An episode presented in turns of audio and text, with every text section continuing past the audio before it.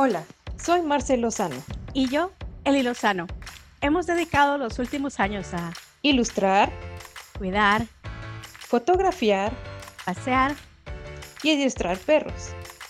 Además de educar en la tenencia responsable de mascotas por medio de reseñas y eventos pet friendly. Hablaremos de lugares pet friendly, eventos pet friendly, conducta canina, salud y nutrición canina en compañía de expertos. Así que ponte cómodo y trae al Firulais mientras compartimos contigo las vivencias y experiencias de un estilo de vida donde las mascotas son parte de las aventuras en familia. Bienvenidos, al podcast, de Patechucho. Hola, hola amigos de Patechucho, ¿qué tal? ¿Cómo están? Qué bueno tenerlos de nuevo en un episodio más de Mascotas Patechucho. El día de hoy seguimos con una serie de episodios en honor a Dante, el cachorrito que rescatamos con seis días de nacido que ha robado los corazones de todos ustedes en redes sociales. Y si aún no nos siguen ustedes en redes sociales, nos pueden encontrar en Instagram, Facebook, Twitter y Pinterest como arroba que patechucho. Bueno, a estas alturas, Dante, bueno, ya tiene nuevo nombre, nuestro querido Yago. Este episodio estaba pensado en ser lanzado antes de este cambio, antes de que llegara a su hogar, pero decidimos continuar ya que muchos de ustedes posiblemente estén pensando adoptar un cachorro. Así que en esta ocasión vamos a hablar acerca de recibir un cachorro en casa.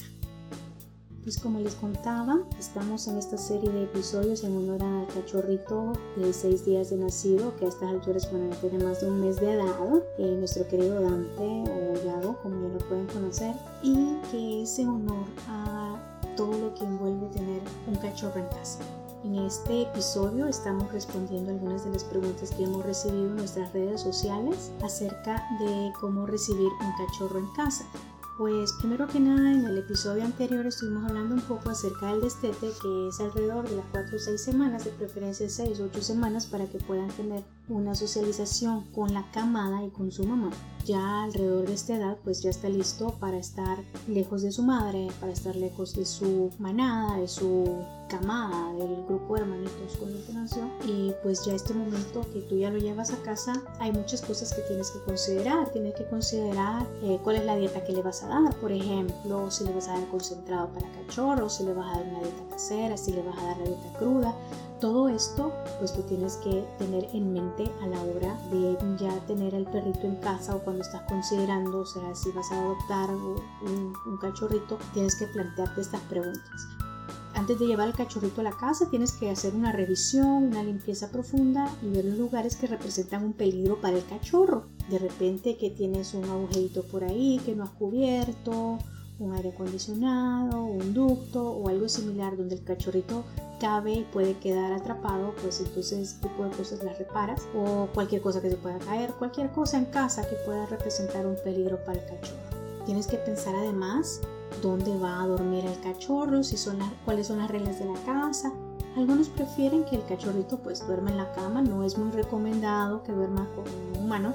Tienes que plantearte dónde va a dormir el cachorrito y cuáles son las reglas de la casa. Por ejemplo, si va a tener permitido subirse a la cama o no va a tener permitido, si va a necesitar que haya un humano en la cama que le dé permiso o se puede estar a su libre albedrío, lo cual no te lo recomiendo. Tienes que mantener las reglas de la casa, ¿verdad? Entonces, sigamos lo que comúnmente sucede, que mamá no está de acuerdo, pero tú que eres el hijo, de decir, no, pues si en mi cama se va a dormir, pues todo ese tipo de cosas se las tiene que educar y tienes que ir pensando cuáles son los lugares que sí van a estar permitidos y que no van a estar permitidos para el cachorro. Otra de las cosas que tienes que tener listas es una lista, valga la redundancia, de las cosas físicas que vas a necesitar tener para el cachorro.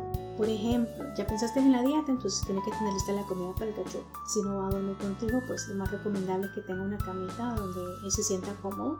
El collar y la correa, bueno, esto puede ser un tanto secundario por el hecho de que no va a poder salir este cachorro hasta que tenga cuatro meses de edad y ya tenga todas sus vacunas. También tienes que tener listos sus platos, uno para el agua y otro para la comida. Necesitas tener listo un juguete para morder parte de la educación del perrito y parte de tu deber como líder de la manada es también enseñarle qué cosas puede morder y qué cosas no. Entre esas cosas permitidas va a estar el juguete. Pero por ejemplo, los zapatos nuevos que tu hermana compró con sus salarios y con sus ahorros que son muy caros, obviamente no los vas a morder, sino que tienes que buscar que el perrito entienda que los juguetes sí, los zapatos no, o cualquier otra cosa que no te guste que muerde el perrito o tus manos. Es parte de la educación tener juguetitos para que lo puedas morder y que se entretenga, porque los cachorros son muy energéticos, entonces créeme, sí va a necesitar juguetes. Su shampoo que no utiliza el shampoo para humanos, utiliza el shampoo para perritos. Una toalla con el que lo vas a sacar cuando lo bañas. Paños para limpiar eh, los desastres que haga cuando está aprendiendo a ir al baño. Los artículos de limpieza, precisamente para limpiar estos desastres cuando está aprendiendo a ir al baño.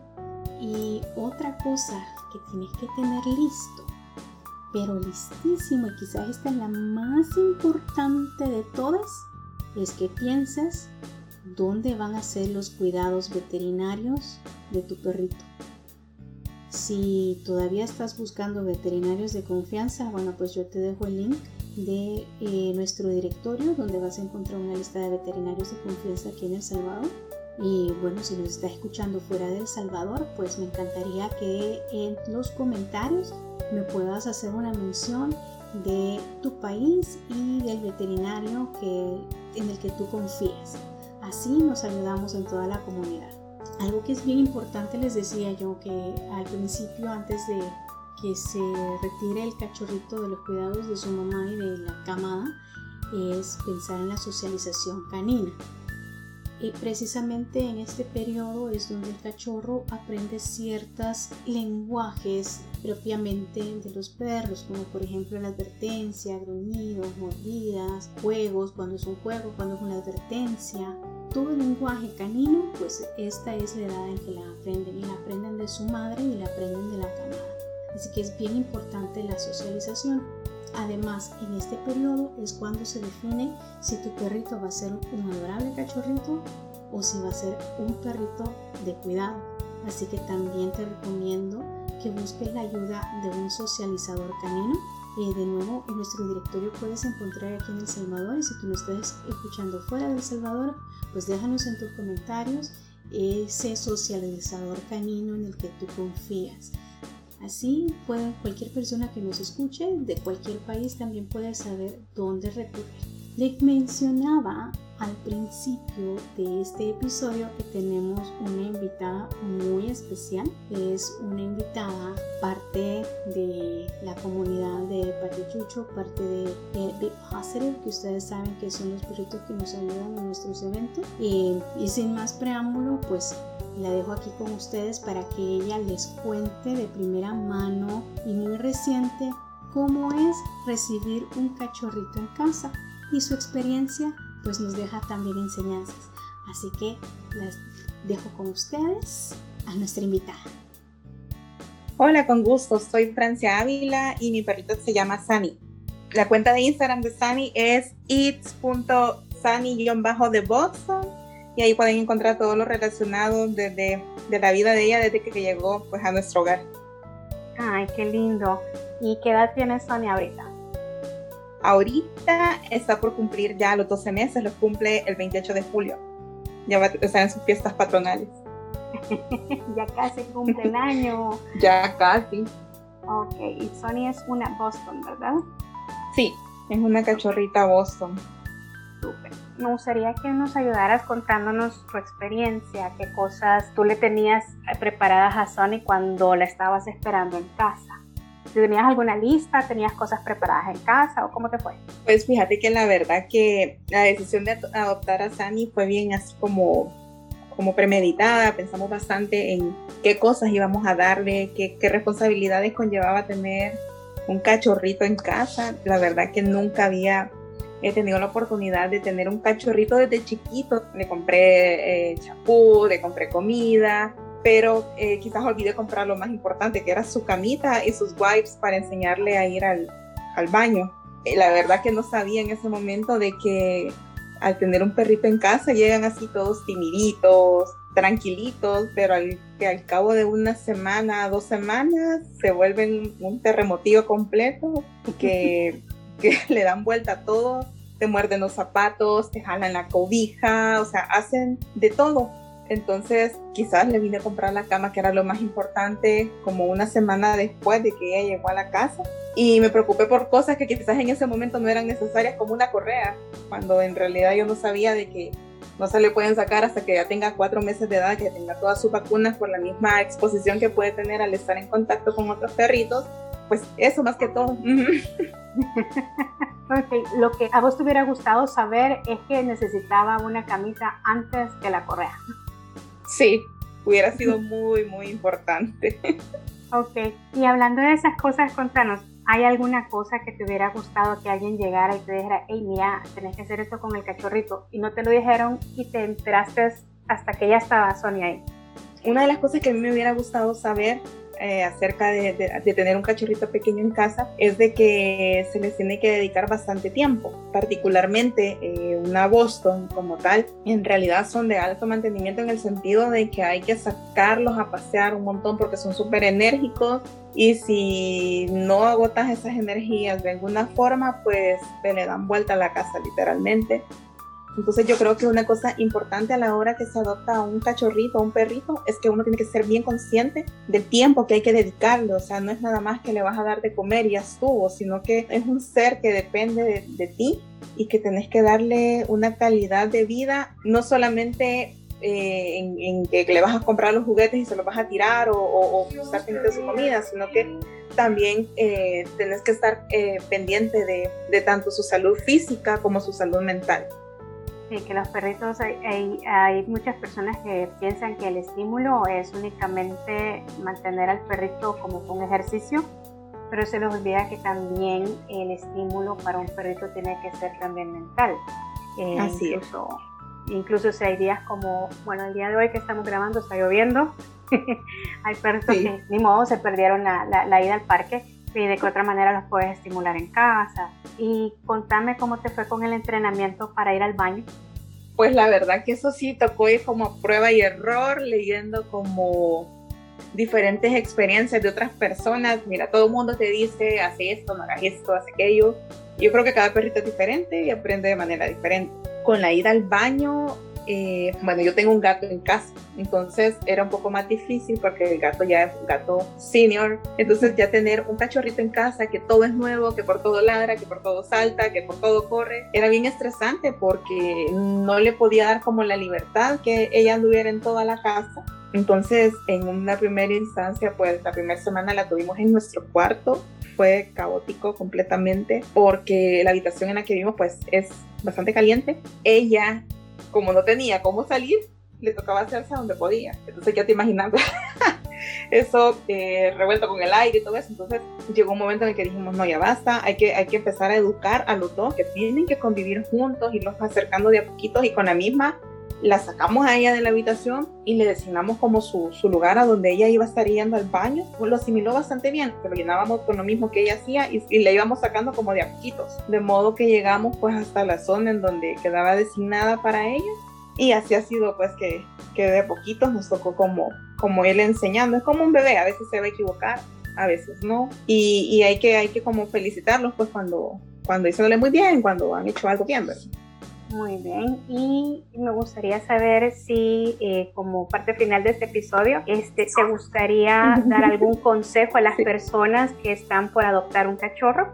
Sí, la verdad que lo que más me gustaría a mí es como concientizar y que realmente vean que adoptar un cachorro es una decisión sumamente importante, eh, es una decisión que te va a durar muchos años, que te va a acompañar muchos años en tu vida pueden ser 10, 15 años en promedio, y que la verdad que los perritos se ven como tu familia. No es que hoy este mes vas a estar conmigo y aquí en dos meses lo voy a estar regalando, porque el perrito pues te reconoce como, como líder de la manada.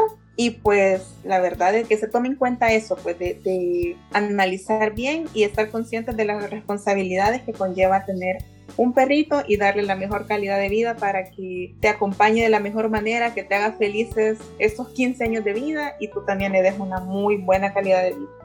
Ok, excelente consejo. A veces uno se, se, emociona de ver al cachorrito tan lindo, esponjosito, con esos ojotes que te enamoran, pero se nos olvida que es un compromiso a largo plazo de 15 años, la mayoría de veces. Así que, bueno, muchas gracias Francia, de veras, gracias por estar aquí en el podcast de Patechucho y de veras espero que tenga un muy feliz cumpleaños. Sony, que ya está muy pronto, ya está bien cerca de cumplir su primer añito de vida. Así es, woof woof, manda a decir ella.